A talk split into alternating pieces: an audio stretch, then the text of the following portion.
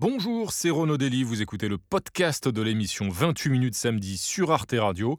Bonne écoute.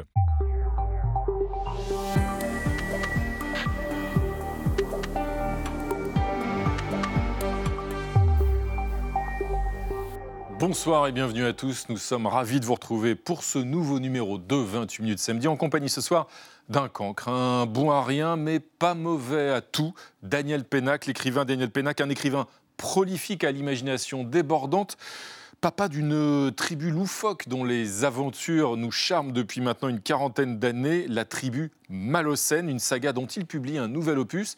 Il paraît que ce serait le dernier, mais enfin, on va voir ça tout de suite. Et puis avec Daniel Pénac, on va aussi bien sûr explorer les tribulations de l'actualité. Tout de suite, on jette un coup d'œil au sommaire. L'état-major russe semble changer de stratégie en Ukraine en envoyant à la hâte de nombreux renforts dans le Donbass où les combats font rage.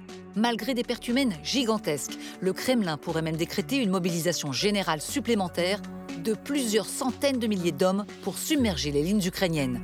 Jusqu'où Vladimir Poutine est-il prêt à sacrifier sa jeunesse pour gagner cette guerre? Puis nous évoquerons la réforme des retraites présentée par le gouvernement pour repousser progressivement l'âge légal de départ à 64 ans un recul déjà effectif ailleurs en Europe. C'est 65 ans en Belgique et en Espagne, bientôt 67 en Allemagne et en Italie, 69 ans au Danemark. Alors comment la contestation sociale qui enfle en France est-elle vue chez nos voisins européens? On en débattra. Enfin, nous conclurons avec la photo de la semaine de Marie Bonisso, celle d'une rencontre officielle dont un protagoniste devenu gênant a été tout bonnement effacé. Bonsoir Nadia Dam. Salut Renaud. Ça va Nadia? Très bien. Bienvenue.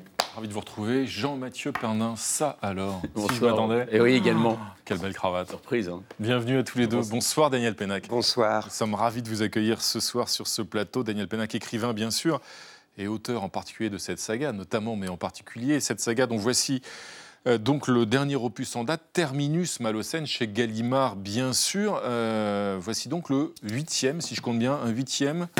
Voici les sept premiers volumes, euh, leur réédition chez Folio, hein, d'Au bonheur des ogres au Camalocène, voilà, en huit volumes, enfin sept. Voici le, le huitième, quelle belle pile.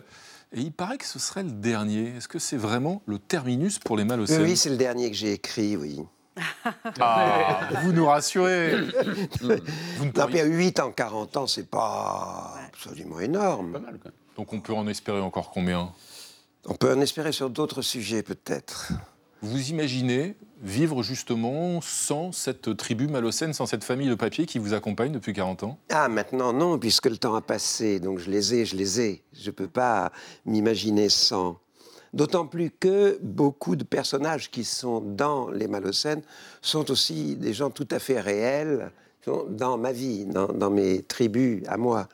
Je ne peux pas m'imaginer sans eux. Et Les deux se croisent effectivement, le, le réel et cet imaginaire qui vous caractérise. Et puis ces tribus, ben, on va en parler tout de suite euh, avec votre portrait, Daniel Pénac. Comme euh, chaque samedi, il est signé Philippe Ridet, ce portrait, il est lu par Sandrine Le Calvez. Mon cher Daniel Pénac, heureux les faibles en thème. Le royaume des lettres leur est ouvert. Zéro de conduite ou zéro en dictée, tous peuvent se recommander de votre exemple. Né Pénachioni en 1944 à Casablanca, d'un père militaire et polytechnicien et d'une mère au foyer, votre enfance est bourlingueuse au gré des déplacements de la coloniale. Vous en gardez des odeurs de sel et d'épices.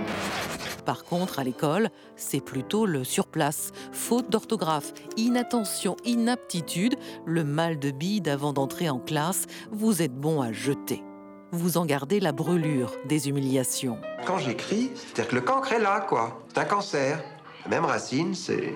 Il est là, il est accroché comme un crabe. En se refermant sur vous, les portes d'une pension en Haute-Savoie en ouvrent d'autres. Découverte de la lecture, ce plaisir clandestin, ce vice impuni. Bac à l'usure, à 21 ans, maîtrise de lettres, l'éducnat cherche des bras et des bonnes âmes, et c'est parti pour 27 ans. 27 ans à repêcher des petits cancres qui vous ressemblent. Parfois vous les sauvez, parfois ils se noient. L'enseignement m'a donné un sens de la collectivité et le goût d'installer de l'harmonie dans la vie collective.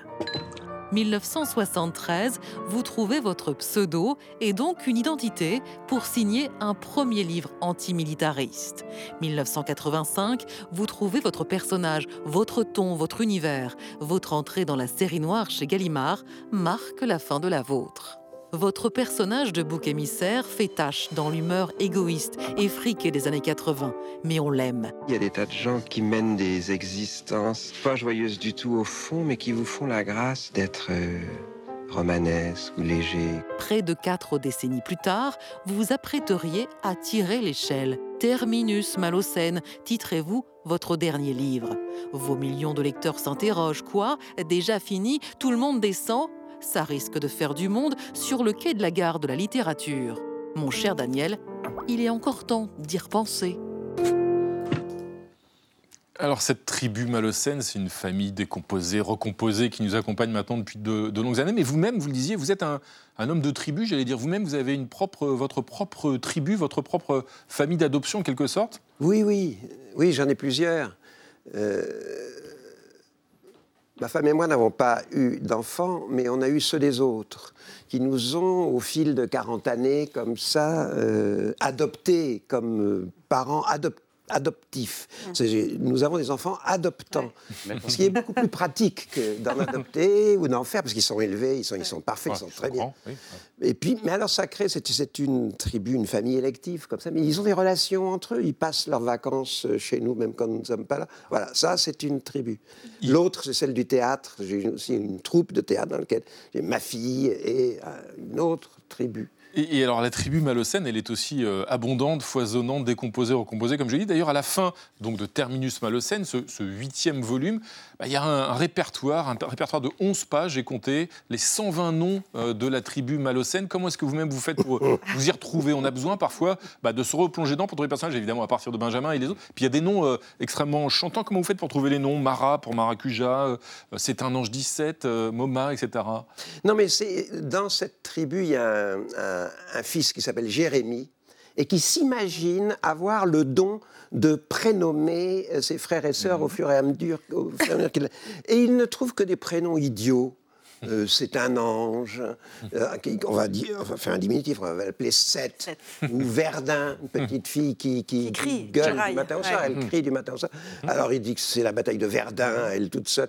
Donc c'est à cause de ce crétin que les autres portent des noms impossibles qui fait qu'ils sont martyrisés à l'école. Parce que, et que ce pauvre, euh, c'est un ange, justement, pas c'est un ange, Monsieur Malocène, Mosma, est obligé de casser des gueules de la maternelle à la fac parce que tout le monde se moque de leur prénom. Daniel Penac, il se passe quelque chose d'assez euh, troublant quand on lit ce livre, c'est qu'on se prend un énorme coup de vieux. En tout cas, c'est ce qui m'est arrivé. J'avais raté le dernier. Euh, j'ai vu que les adultes avaient vieilli, que les enfants ont grandi. Verdun, on en parlait. Je l'avais quitté bébé dans un porte-bébé. Aujourd'hui, c'est une femme, c'est une adulte, elle est juge. Est-ce que vous, ouais, juge très ferme. Est-ce que vous vous attendiez quand vous avez commencé cette saga il y a, il y a 40 ans de raconter leurs histoires, à raconter leurs mais histoires non, mais aussi pas longtemps? Du Est-ce qu'ils vous accompagnent, vous et nous? Non, je, pour tout vous dire, je ne m'attendais pas à vieillir non plus. C'est la même chose pour, les autres.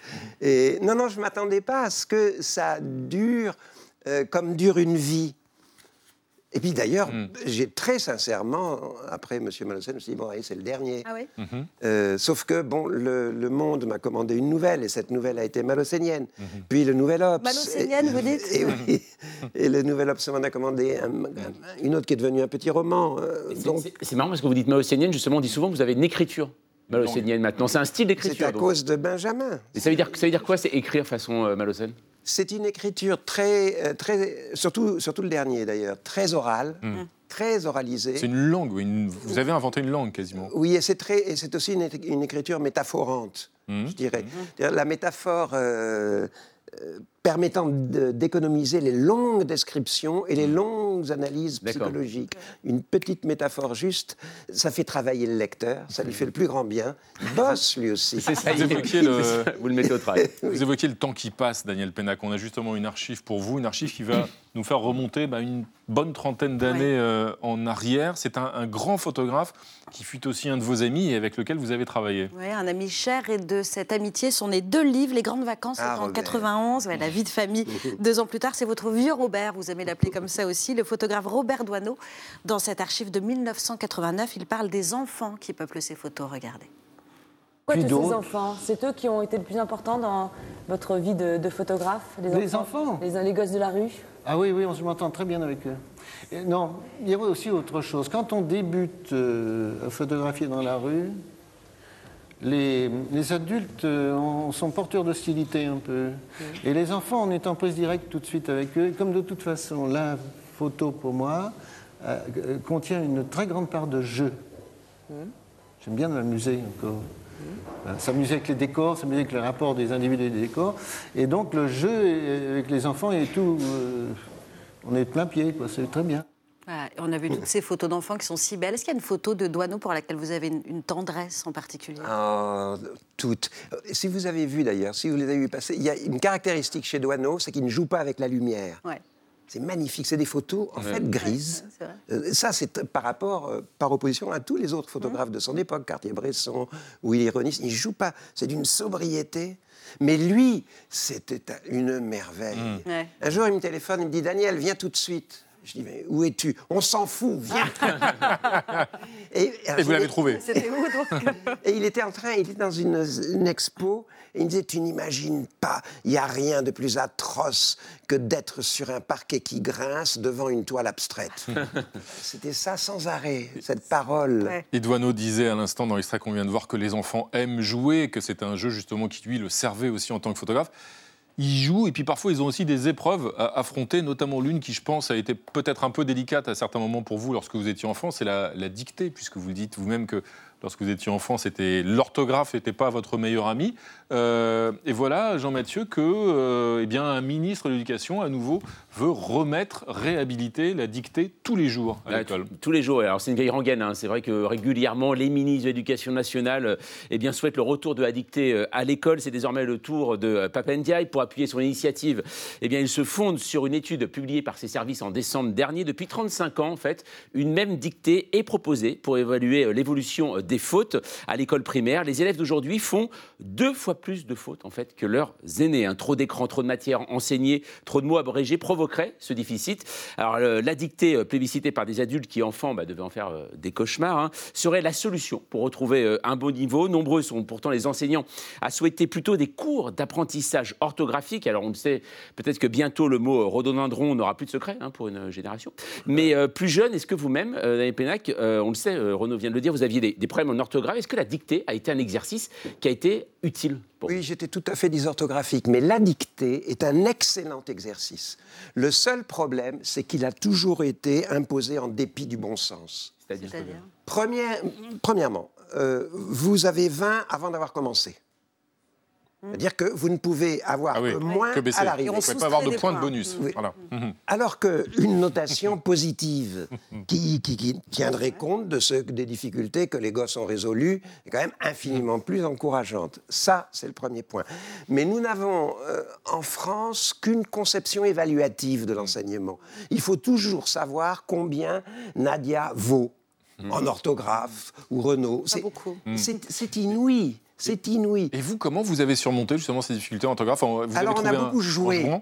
On a beaucoup joué avec les dictées. Je disais, par exemple, je disais à Jean-Mathieu, demain tu nous fais la dictée. Et c'était en effet une dictée tous les jours. Mmh. Alors c'était une dictée de cinq lignes, dans lequel j'imposais le menu. Je disais, tu me flanques un infinitif après une préposition. Mmh. Ensuite, un infinitif après un verbe conjugué. Tu me flanques un participe passé conjugué avec l'auxiliaire avoir et tu me mets le complément d'objet direct devant. Féminin pluriel. Vous faites te très plaît. peur comme ça, Daniel Pénac. C'était, une. Au tableau, Jean-Mathieu Bernard. Effrayant. Mais Féminin pluriel, s'il te plaît, parce que tu vous connais, vous, vous vous mettez au pluriel et vous, et vous oubliez le féminin. Le lendemain matin, alors le sujet était libre de la dictée, c'était souvent la classe, euh, et nous faisions tous les jours cette petite. Évidemment, j'attendais l'élève pour voir si, si, dictée était correcte. Il nous faisait la dictée à tous, dont à moi, et c'était chacun à leur tour, tous les jours. Et dans ces dictées, on est, évidemment, on réintroduisait les notions qu'on avait acquises, supposées acquises la semaine précédente. En vous écoutant, on voit qu'on reste prof toute sa vie, en fait, au fond de soi. Mais... Ah, j'adorais Et, ça. et- et on imagine là le nombre de gamins qui, qui auraient aimé vous avoir comme prof aussi, puisque malheureusement, tous les gamins ne vous, vous ont pas eu comme prof. Daniel Pénac, vous restez EZ avec nous, bien sûr. Euh, comme chaque semaine, vous allez voir, on va embarquer maintenant pour un petit tour de l'actualité dans le sillage de Gaël Legras, qui nous emmène voir ailleurs ce qui fait la une des médias hors de nos frontières. Et ce soir, direction l'Allemagne. Le village de Lützerath est devenu le symbole de la lutte anti-charbon en Allemagne. Depuis deux ans, des climat-activistes occupent le site, mais ce mercredi terminé fertig. Les autorités ont décidé d'intervenir. Die Polizei ist heute mit einem Großaufgebot dort und Einsatzkräfte sind vor Ort und es kam auch schon zu ersten Auseinandersetzungen zwischen Einsatzkräften und Demonstrierenden auf der anderen Seite. Dans ce coin de Rhénanie du Nord-Westphalie, le groupe énergétique RWE, qui exploite déjà une immense mine, peut agrandir sa zone d'extraction suite à un accord avec le gouvernement. Le charbon de Lützerath est destiné à faire fonctionner des centrales électriques et dans Der Spiegel, le ministre écologiste du climat Robert Habeck précise ce n'était pas mon plan personnel, mais il y a une guerre en Ukraine. L'accord qui prévoit une exploitation jusqu'en 2030 date d'octobre dernier, mais il était dans les tuyaux depuis bien longtemps, puisque RWE a commencé à racheter les maisons du village en 2006. Cette situation désole donc les militants pour le climat. Wir können nicht weiter Kohle verbrennen. Die Klimakatastrophe ist heute schon da und wir müssen jetzt sofort aus der Kohle aussteigen. En septembre 2021, Greta Thunberg était même venue soutenir ceux qui occupaient déjà le site. What we find hopeful is the fact that there are so many people who are still resisting and who are rising to the, to the challenge and taking this on, um, who are putting, many times putting their bodies on the line. Une mobilisation qui n'a donc pas ému le ministre du Climat Robert Habeck, droit dans ses bottes, après le début de l'expulsion cette semaine. Nun glaube ich auch, dass Klimaschutz und Protest Symbole braucht. Aber die leergezogene Siedlung Lützerath, wo keiner mehr wohnt, ist aus meiner Sicht das falsche Symbol. Enfin, sur Twitter, le climatologue Stéphane Ramstorff conclut Les politiciens devraient réfléchir à la manière dont cette opération policière massive sera jugée dans 5 ans, lorsque les dommages climatiques seront devenus encore plus évidents. Mais oui, souvenons-nous de ce que disait d'ailleurs l'ancien chancelier Konrad Adenauer L'histoire est le total des choses qui auraient pu être évitées. Merci Gaël Legras. Euh, nous allons tout de suite euh, nous plonger dans l'actualité de la semaine. Pour cela, nous accueillons deux invités. Britta Sandberg, bonsoir. Bienvenue. Bonsoir. vous. Êtes correspondante du Spiegel, euh, l'hebdomadaire allemand, à, à Paris. Et puis à vos côtés, Ziad Limam, directeur et rédacteur en chef d'Afrique Magazine. Bienvenue à tous les deux. Tout de suite, avant d'aborder d'autres sujets de la semaine, euh, Britta Sandberg, une petite question au sujet donc, de l'évacuation de ce site de Lützerath en, en Allemagne. Est-ce que le charbon, aujourd'hui, c'est encore l'avenir euh, de l'Allemagne. Et, et comment expliquer d'ailleurs que les, les écologistes, les Verts, sont au gouvernement Euh, Ils soutiennent d'ailleurs le- ce type d'évacuation du, du site de Lützerath? Bah, c'est symptomatique et symbolique en même temps de tout le conflit qu'on a actuellement autour de l'énergie. On a, en voyant ces images, on a l'impression de revenir en arrière, d'avoir un Mhm. truc d'il y a 10 ans, 15 ans. Mhm. Euh, donc, euh, bah, vous, savez que dû euh, à la guerre de l'Ukraine, l'Allemagne a des- des- d'énormes besoins d'énergie, donc euh, fait des compromis par rapport au charbon. Ce compromis-là a été conclu l'automne dernier, et ça a été mentionné. Le- L'entreprise d'énergie RWE a dit qu'ils vont arrêter le charbon en 2030 et en contrepartie de Lützerath, et sera sacrifié en quelque sorte. D'autres villages ne le seront pas. Ça, c'était le compromis à l'époque. Euh, et les Verts sont dans la situation de devoir avaler maintenant des choses euh, euh, qu'ils n'auraient jamais avalées avant. Mmh. Avaler des couleuvres, c'est souvent y a cette guerre. Et, euh, et c'est le conflit. Aujourd'hui, d'ailleurs, il y a eu une lettre ouverte de 2000 Verts Mmh. euh, demandant que, que ça sera arrêté. Et il y a une grande journée d'action, manifestation annoncée. Et Greta Thunberg était à nouveau De retour sur à D'accord. pour, euh, pour soutenir les, les manifestants. Alors, on va maintenant euh, aborder notre premier dossier de la semaine. Nadia, et vous évoquiez à l'instant justement euh, les conséquences hein, de la guerre en Ukraine à travers cette crise énergétique que traverse aussi l'Allemagne. Eh bien, ce premier dossier, c'est donc la, la, guerre en Ukraine et le Kremlin qui semble changer de stratégie pour euh, reprendre l'offensive. Oui, avec une valse des chefs qui continue à la tête de l'armée russe. Trois mois à peine après sa nomination, le commandant en chef des opérations en Ukraine a été remplacé cette semaine donc par le chef d'état-major des armées. On assiste également en ce moment aux combats les plus sanglants depuis le début de la guerre, un contexte qui laisserait présager euh, une nouvelle mobilisation, c'est-à-dire une nouvelle vague de soldats envoyés sur le front. Ziad Imam, est-ce que la Russie est en train de jeter toutes euh, ses forces peut-être cette dernière force dans, euh, dans la bataille? Le problème, c'est quelles seraient ces dernières forces? On n'a pas une idée très précise du, de, de, de l'arrière, de ce qu'on peut mobiliser encore, de ce que la société russe peut en accepter, en termes d'hommes, de ce que la société russe peut accepter. Ce qui est intéressant, c'est de voir qu'au sommet, il y a des tensions fortes. Euh, c'est pas tous les jours qu'on dégage un chef d'état, qu'on remplace un Mmh. chef d'état-major, on met quelqu'un d'autre sur le théâtre des opérations. Il y a Ou cette trois mois seulement. en fait. Trois mois. oui, il y a cette espèce de compétition entre les miliciens et l'armée, entre les Wagner et l'armée. Il y a la mise en scène de la, du pétage de plomb le- autoritaire de Poutine. C'est ces images cette semaine, on a vu Poutine traiter un de ses ministres Voilà. imbéciles. Donc il y a visiblement quelque chose qui, qui est tendu et en même temps, je pense que sur le plan de l'objectif, c'est assez clair. Il s'agit vraiment de sécuriser ce Donbass, qui est le minimum du minimum minimorum, avant d'engager quoi que ce soit en termes de discussion ou de règlement politique. Donbass qui est euh, officiellement annexé. Justement, ces images qu'on vient de revoir à l'instant, cette colère de Vladimir Poutine à l'endroit d'un de ses ministres, euh, auquel il reproche en quelque sorte de ne pas réussir à, à transformer l'économie russe, c'est-à-dire de transformer la production de biens de consommation ordinaires en, en- en armement, en nouveaux armements, en produits de, guerre, transformer l'économie russe en économie de guerre. Ça, ça illustre un changement en cours, justement, en Russie, euh, euh, la volonté de Vladimir Poutine peut-être d'installer durablement le pays dans la guerre en y consacrant tous les moyens économiques, puis tous les moyens humains aussi. Je crois qu'au niveau de sa volonté, c'est pas un vrai changement. Je crois qu'il a toujours, il n'avait jamais euh, en tête de finir cette guerre rapidement. Hein, enfin, il voulait la gagner. Au début. C'est- Au début de la guerre, c'était une guerre éclair. Ça C'est- devait être une guerre il a mal estimé euh, ses propres capacités. Donc là, il tire les conséquences de ces difficultés. Oui, enfin moi je crois qu'il y a plusieurs indices euh, ces jours-ci euh, qui, qui pourraient nous faire dire qu'il y a un changement dans l'air. Est-ce qu'il va y avoir lieu? Je ne sais pas, mais il y a donc euh, le changement à la Le tête commandement. de- au commandement. Il y a aujourd'hui un rapport de, du service secret à l'intérieur de, de- du ministère de la Défense ukrainien, Mhm. qui a aussi euh, qui cite des informations comme quoi il y aurait une nouvelle vague de mobilisation Mhm. avec jusqu'à 500 000 hommes euh, qui seront euh, qui seront qui feront partie de, ces nouveaux soldats envoyés.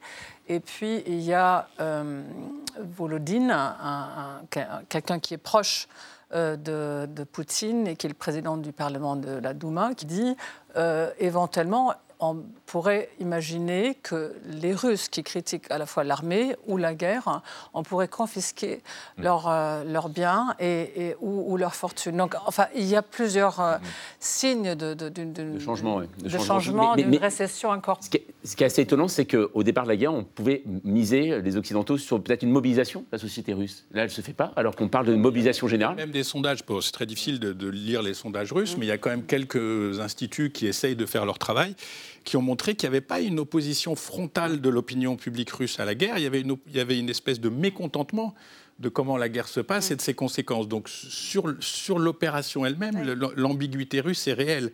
Et donc euh, ça peut expliquer aussi que les fantasmes de certains d'un effondrement de l'intérieur du Kremlin, etc., ça allait arriver tout de suite. Bon, on, on voit que le régime est quand même relativement solide.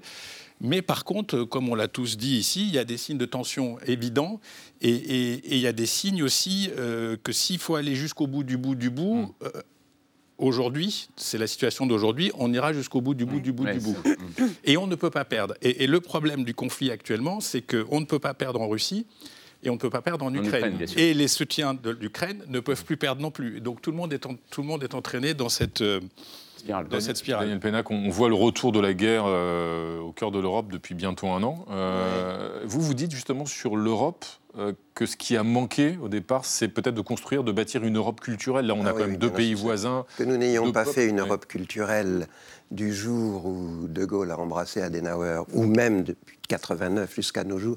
C'est vrai, imaginez ce que serait l'Europe d'aujourd'hui si nous avions fait tourner nos enfants dès la, la sixième, par exemple, une année en Italie, une année en Allemagne, une année en Angleterre, et cela valable pour tout le monde, Mm. ce que serait le corps électoral européen aujourd'hui qui saurait, d'abord, qui serait polyglotte, ensuite qui aurait des amis d'enfance, euh, pour qui euh, un pays ne serait pas une idée de pays et pour qui surtout l'Europe ne serait pas ce machin, comme disait De Gaulle. L'autre chose que la question que je me pose avait peut-être une réponse, c'est euh, pour ce qui est de la mobilisation, est-ce qu'on est-ce qu'on a une statistique sur les proportions de la mobilisation des enfants de la nomenclature par rapport à ceux euh, de- du Grand Est Je crois qu'il n'y a pas de statistiques, évidemment. Mais on sait qu'à la première euh, vague de mobilisation au mois de septembre l'année dernière, quand il y a eu euh, 300 000, hein, je Mhm. crois, hein, euh, Mhm. on m'appelait, il y a des centaines de milliers de- d'hommes qui ont quitté très rapidement Mhm. euh, la Russie et évidemment euh, beaucoup plutôt des Mhm. familles aisées et de, de la nomenclatura, euh, par aussi des intellectuels, des opposants, des... euh, Ceux qui ont les moyens de fuir Voilà, en réalité, parce qu'il y a Ouais. beaucoup de Russes qui, eux, ne peuvent pas quitter le pays. Et dans ce contexte où Vladimir Poutine s'apprête peut-être donc à décréter une mobilisation beaucoup, plus importante encore de, moyens humains, euh, toute une partie de la communauté internationale, et notamment l'Allemagne, d'ailleurs l'Allemagne, euh, la France aussi et d'autres pays européens, envisagent d'accentuer leur livraison d'armes euh, à l'Ukraine. Comment est-ce que c'est appréhendé en Allemagne, Britta Sandberg? Est-ce qu'il y a aussi des craintes que livrer des chars lourds, par exemple, eh bien, entraîne l'Allemagne davantage dans la guerre, justement, et dans ce statut de co-belligérant? Et il y a tout. Il y a, il y a les deux côtés. Il y a ceux qui critiquent quand- qu'on a maintenant décidé de livrer euh, euh, 40 chars de- de- de- du type Marder, qui ne sont pas des chars de, de combat. Euh, et que Scholz a mis très longtemps pour se décider, et que c'est euh, notre chancelier, pardon. ouais. Et euh, bon, euh, il y a eu des consultations avant Noël avec les Américains, les, les Français, euh, et ça certainement facilité les choses. Et puis il y a ceux, et, et il y a de plus en plus euh, des voix qui, qui- qui s'articulent comme ça maintenant, qui disent qu'il qu'il qu'il hésite trop, Mm. qu'il attend trop, Mhm. qu'il faut faire plus. Et ça, c'est des choses qu'on qu'on entend à la fois à l'intérieur de son parti, de la, des, des conservateurs de la CDU. Euh, il y a Mme Strack-Zimmermann, une personne de la FDP qui est euh, experte en, Mhm. voilà, du Parti libéral, qui est experte en, en défense, qui a dit qu'il faut maintenant que l'Allemagne livre aussi le Léopard 2, donc les, les chars de, de- de- de- de combat. Et ce qui est intéressant, les Verts. Donc, Mhm. on, aurait plutôt dit le, le- le- le parti pacifiste euh, de l'époque, les Verts sont beaucoup plus décidés et beaucoup plus Ah oui. clairs dans leur positionnement pour, euh, pour livrer des, des, chars. en tout de- cas de, de part et d'autre que les semaines à venir, les jours et les semaines à venir, visiblement, vont être euh, décisives. Euh, on va maintenant passer à, notre temps. Ça peut durer encore, Ça euh, peut durer encore longtemps, mais très cas, on a une spirale euh, de renforts humains d'une part et de renforts matériels, de matériel d'autre part, qui effectivement euh, montre que le conflit gagne encore en intensité. On va maintenant passer donc à notre temps fort en, en images de la semaine. Ce soir, ce temps fort, bah, il nous emmène en Iran. Euh, le régime des mollahs réprime sans pitié la contestation née de la mort de Massa Amini en septembre. Les pendaisons se succèdent. Ne le dis pas à maman, ces derniers mots adressés à son père par un jeune champion de karaté condamné à mort, Mohamed Mehdi Karami, ont fait le tour du monde. Ce père éploré, on le voit ici, embrassant la tombe d'un compagnon de son fils, exécuté le même jour.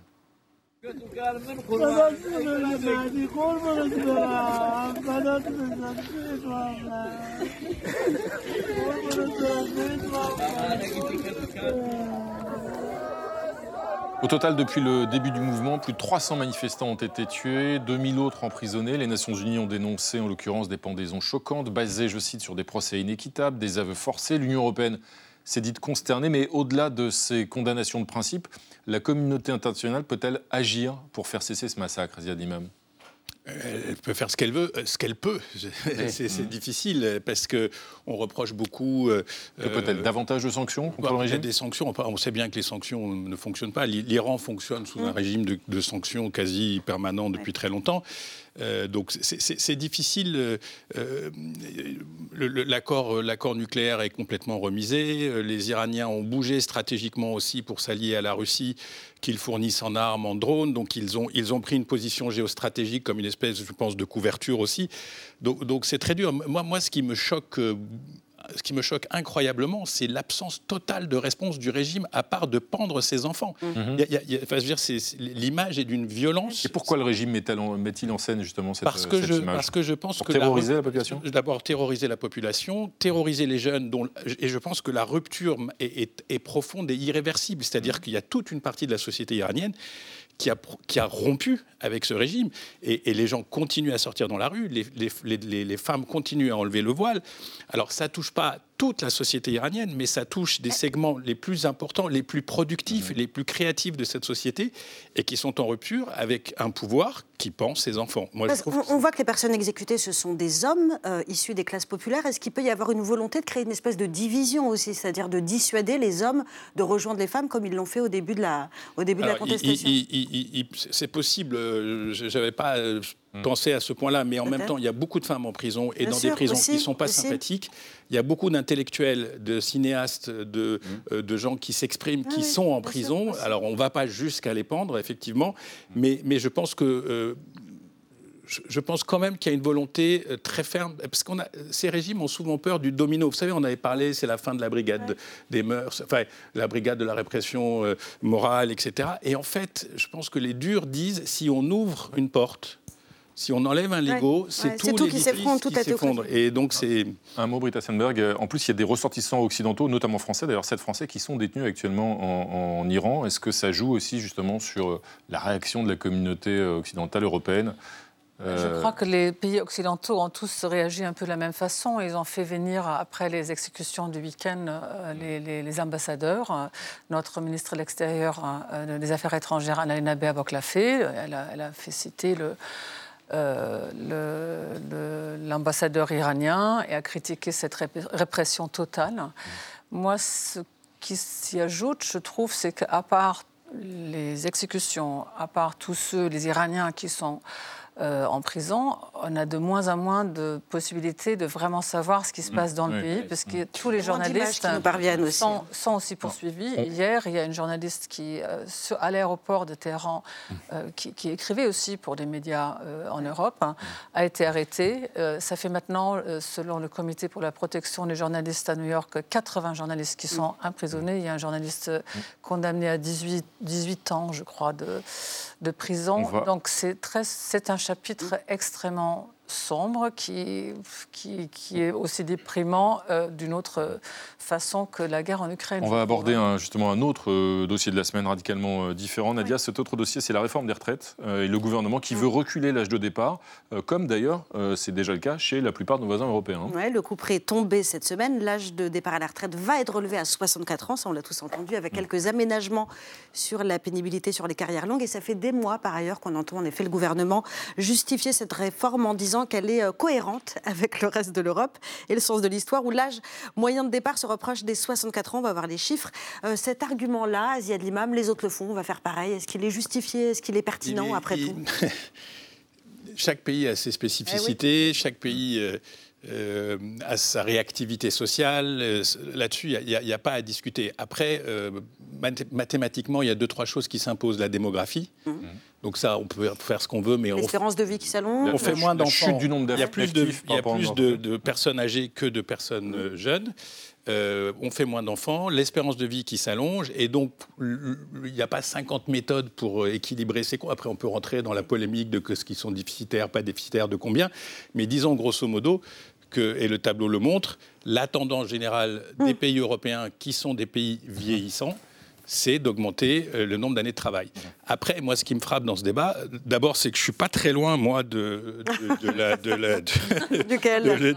l'âge qui est là-bas. Euh, et donc, je, suis, je suis très interpellé, c'est-à-dire quand je pense à moi-même, je suis très interpellé de me dire que aujourd'hui, au XXIe siècle, il y, a certainement des gens qui peuvent travailler plus longtemps. Mhm. Il y a certainement des gens qui peuvent travailler moins longtemps pour des raisons spécifiques à leur métier. Mhm. Et je pense qu'il y, a besoin d'une flexibilité dans ce mhm. débat. Il n'y a pas de raison que ceux qui ont envie ne peuvent pas faire plus et plus longtemps. Et il n'y a pas de raison que ceux qui doivent s'arrêter pour des raisons de santé, de métier, etc., pourquoi c'est pas Ça, faisable? C'est lié Pourquoi notamment à c'est la pénibilité, l'individualisation. Je pense que ce Ouais. côté un peu euh, rigide. Britta Sandberg, Britta Sandberg, euh, comment est-ce qu'en Allemagne, l'âge légal de départ en retraite aujourd'hui est à 67 ans? Ouais. Euh, euh, comment est-ce qu'on regarde, et il a vocation, me semble-t-il, en plus à, être reculé encore euh, dans quelques années, comment est-ce qu'on regarde la mobilisation sociale qui se met en place en, en France sur ce débat, où donc euh, l'âge doit passer à 64 ans en 2030 avec une certaine incompréhension, je dirais. C'est-à-dire que les Allemands ne comprennent pas pourquoi cette augmentation de 62 à 64, qui de notre perspective est quand même extrêmement bas toujours, euh, peut, peut, peut inciter une telle colère, parce que c'est une vraie colère. Mhm. Et, et- et- et donc, euh, les grèves qu'on va, va à nouveau vivre et tout ça. euh, les Allemands ont une vue beaucoup plus pragmatique, je dirais. Il y, a, il y a ce facteur démographique aussi qui joue pour nous encore plus que, que Oui. chez vous. Euh, mais donc, on a, on a l'habitude. Et en plus, euh, bon, je ne sais pas combien d'Allemands suivent cette réforme de retraite en détail, mais quand on regarde de près, et on n'arrive pas non plus à comprendre pourquoi euh, on la nomme brutale et injuste, parce que moi, je trouve que ce qu'ils ont trouvé pour les longues carrières, c'est plutôt euh, pas mal. De surcroît, il y a une autre différence, excusez-moi de vous interrompre, entre la- entre l'Allemagne, votre Oui. pays, et la France, c'est l'emploi des seniors, le Oui, taux d'emploi des seniors. Justement, Jean- Jean-Mathieu, vous allez nous expliquer qu'en Allemagne, le taux d'emploi des seniors est deux fois plus élevé qu'en France. hein. Et oui, et tiens, si on embauchait des seniors, hein. c'est vrai que sur le marché du travail français, alors cette question, c'est un peu comme Voldemort dans Harry Potter, on n'ose vraiment pas euh, la poser, parce que selon la DARES, le service statistique du ministère des Affaires sociales, seuls 38% des 60-64 ans en France occuperaient une activité professionnelle. Donc loin très loin hein, de l'Allemagne où le taux d'activité des hommes de 60 ans atteignait l'an dernier 79,3% et celui des femmes 71,1%. Les raisons de cette dynamique, eh bien alors l'amélioration des conditions de travail et l'allongement progressif hein, de l'âge du départ à la retraite depuis 10 ans. Donc vous l'avez dit, il sera de 67 ans en 2030. L'allongement de l'espérance de vie permet à de nombreux salariés de continuer leur travail après 60 ans, mais faut dire aussi que l'argument financier prime hein, face à la crainte d'une pension de retraite trop faible, pas d'autre choix que de continuer euh, sa tâche. Alors l'Allemagne voit pourtant depuis 2018 eh bien, la mécanique se gripper un peu et surtout depuis en fait la pandémie, hein, euh, elle a accru l'envie de profiter un peu aussi de l'existence. Actuellement, l'âge de la retraite en Allemagne est fixé à 65 ans et beaucoup anticipent, préférant s'arrêter à 63, un mouvement de fond qui inquiète euh, outre-Rhin. Le sémillant euh, Olaf Scholz, hein, le chancelier allemand, a même tenté une séance de motivation dans une interview en décembre. Il a déclaré qu'il faut augmenter la de ceux qui peuvent vraiment travailler jusqu'à la retraite. Alors un chancelier euh, inquiet de voir les baby-boomers partir euh, à la retraite sans avoir assez de monde pour les remplacer. Le gouvernement allemand pourrait donc compter sur une immigration euh, qualifiée, mais jusqu'à quel point? Donc le débat continue. Britta Sandberg, c'est vrai qu'en France, les seniors sont souvent poussés hein, à la porte par les entreprises qui les jugent trop chers. Comment ça se passe? Alors comment vous faites en Allemagne? Ben, je crois qu'en France, les, les- les choses se décident plus tôt. C'est-à-dire que j'ai l'impression qu'en France, les, les gens qui travaillent à partir de 50 ans sont déjà considérés quelque part comme âgés. En France, on est considéré comme un senior en entreprise à 45 ans, figurez-vous. Voilà. J'ai appris ça Donc, cette tout ce semaine. qui est mesures de formation, euh, euh, Je suis pas entretien de mais- perspective, que- qu'est-ce que vous voulez faire dans 5 ans? Et déjà, apparemment, euh, pas vraiment euh, de- de- d'actualité pour ces gens-là. Ça, c'est totalement différent, différent en Allemagne. Après, on a eu, après, ça dépend, il faut dire, aussi des professions, parce que ceux qui bien ont des, des, des- des- des- des travaux euh, manuels ou à l'extérieur, ou conditions dures, ne travaillent pas non plus très longtemps. Mais on considère en Allemagne qu'un senior qui a acquis pendant sa- toute sa vie professionnelle certains, un savoir-faire et des connaissances, ça serait aussi euh, idiot de le laisser partir. Et- Vous, vous évoquiez les parcours, justement, Britta Sandberg, comme disait lui-même d'ailleurs à l'instant, Daniel Pénac. Ce serait ça la, la solution, euh, justement, de laisser et même d'encourager ceux qu'ils veulent, ceux qu'ils peuvent, ceux qui ont un métier qui leur plaît, justement, et qui n'est pas trop difficile à travailler plus longtemps, et à l'inverse, permettre à ceux qui souffrent de leur travail de pouvoir partir plus tôt. Bien sûr, du, du point de vue de l'agrément qu'on trouve à faire son métier, il n'y a aucune raison de partir, si ce n'est la sénilité totale.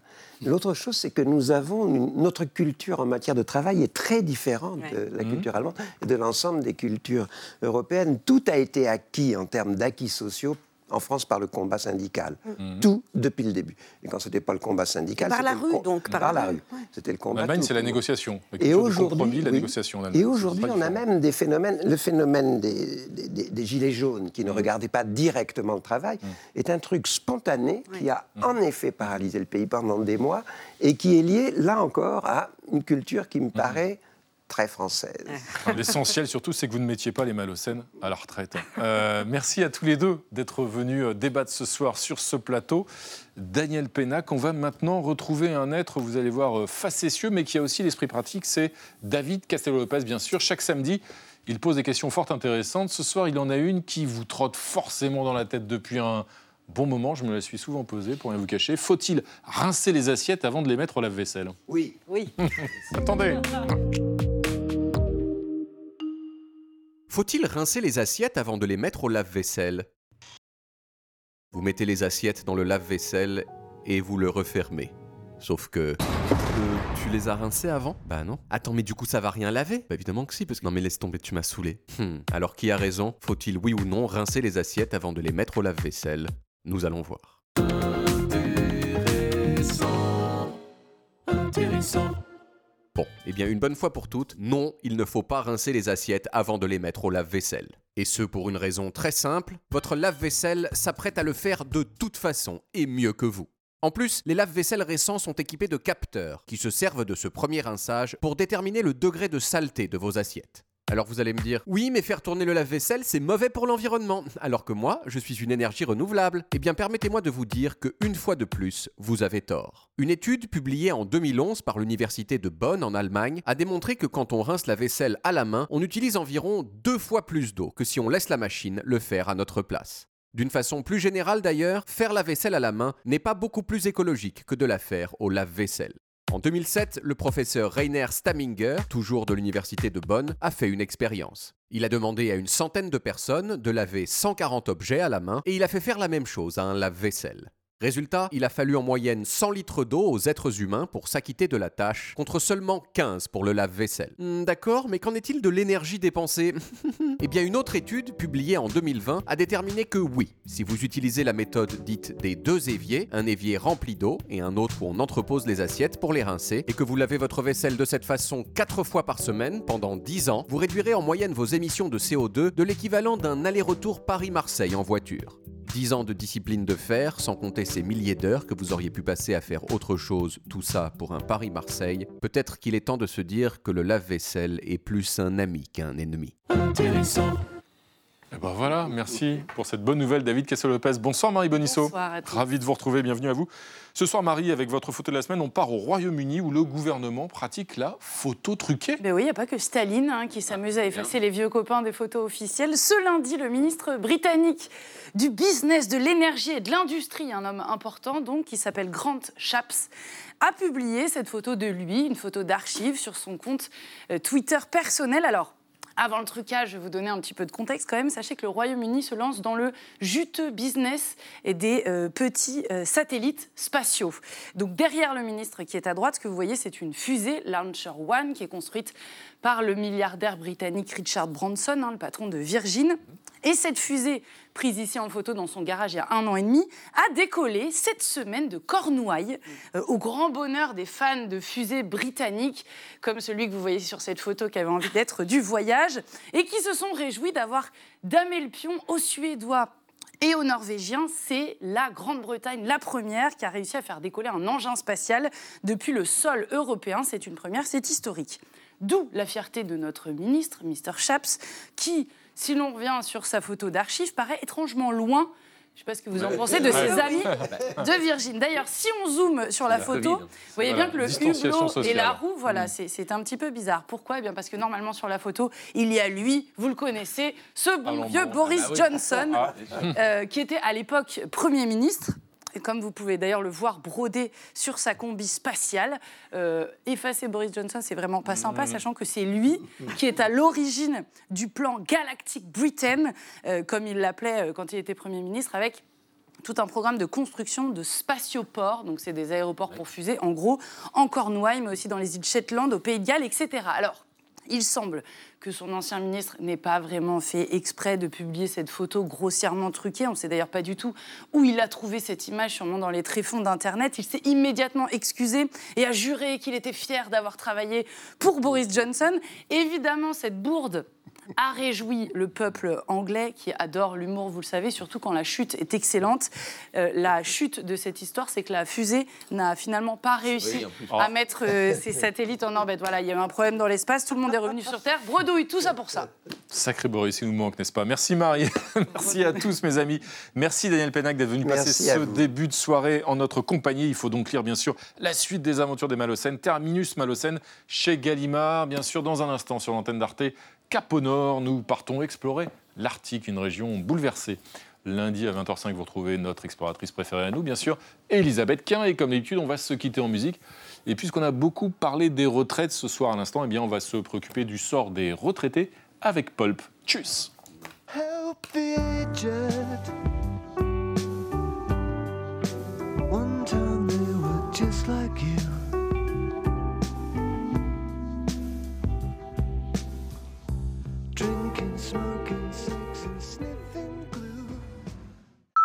Retrouvez le podcast de 28 minutes sur toutes les plateformes de podcast et sur arteradio.com. Et pour soutenir l'émission, abonnez-vous, commentez, critiquez, mettez des étoiles et partagez le podcast avec vos proches.